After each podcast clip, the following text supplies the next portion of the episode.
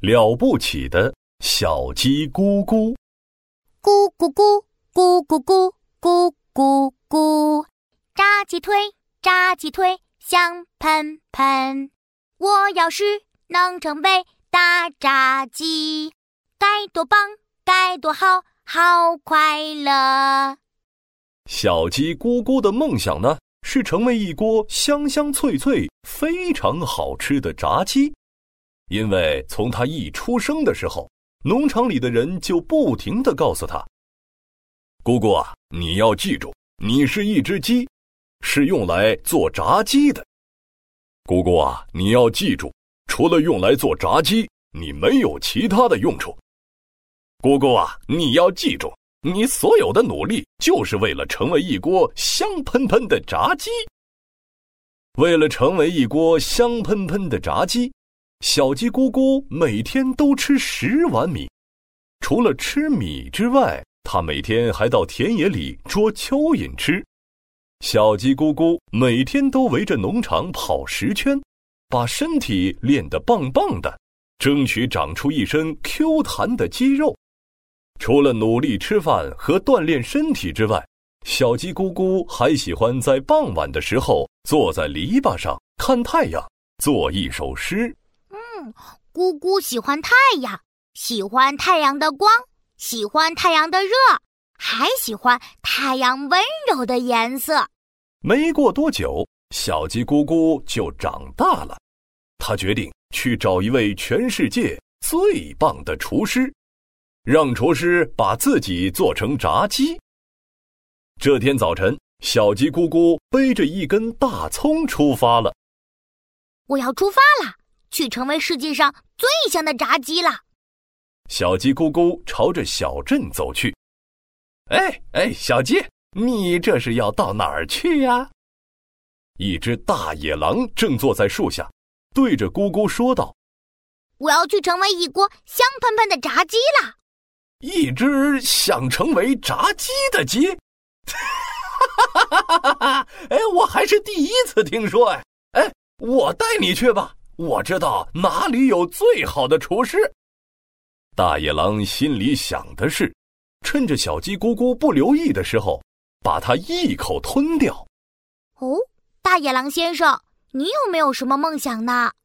嗯，我的梦想，呃，让我想一想，我的梦想就是成为世界上最厉害的大野狼。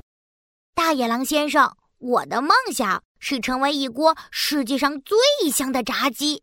为了实现梦想啊，我每天吃十碗米，还坚持锻炼身体。那你的肉吃起来一定很有弹性。嘿嘿嘿嘿嘿嘿。啊，你说什么，大野狼先生？没有没有，呃，我是说呀，你的梦想很特别。嘿，偷偷告诉你一个秘密。大野狼先生，我还喜欢作诗，听我给你念一首。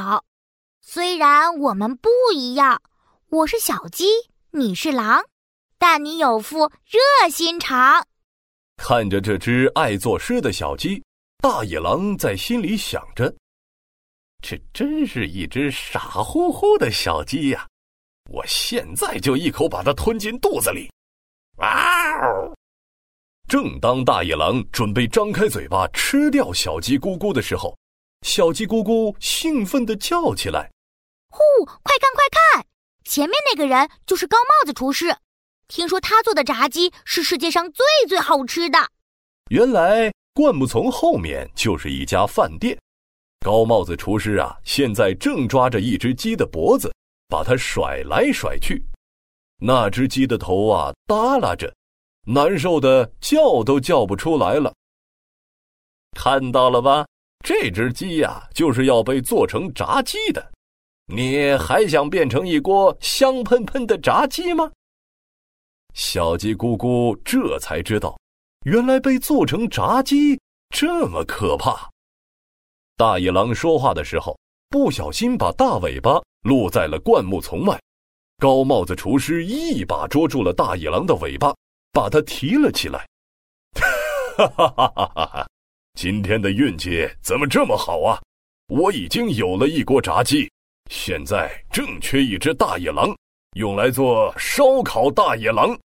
嗯，我现在呀就把大野狼的毛给拔了。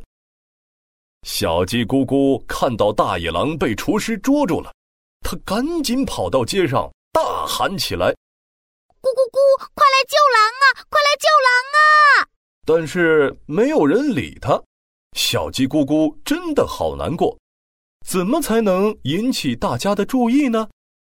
也许大家觉得念诗的小鸡很特别吧。